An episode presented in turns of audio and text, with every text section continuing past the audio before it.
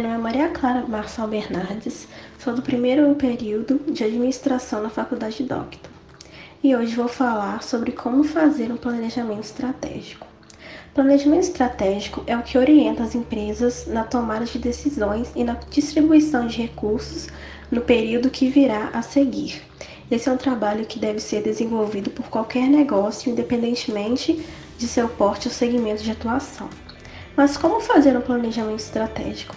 Para que seu planejamento estratégico seja eficaz, é preciso ter um cronograma e seguir algumas etapas específicas.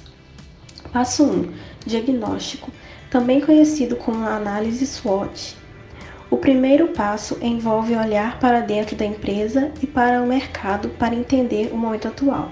Para isso, é preciso reunir a equipe de trabalho e levantar as forças e fraquezas internas do negócio, analise os diferenciais e os pontos que precisam de melhoras.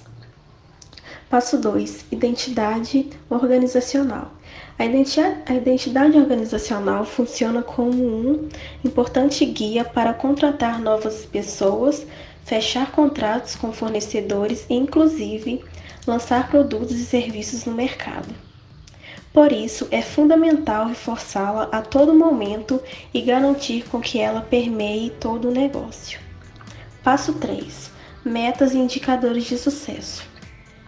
As metas a serem conquistadas precisam envolver toda a organização.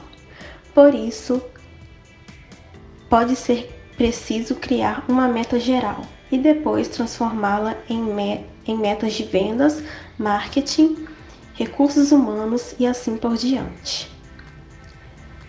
Passo 4: Plano de ação. O plano de ação é o que viabiliza conquistar as metas e os objetivos definidos com base em um cronograma e na definição de responsáveis. Passo 5.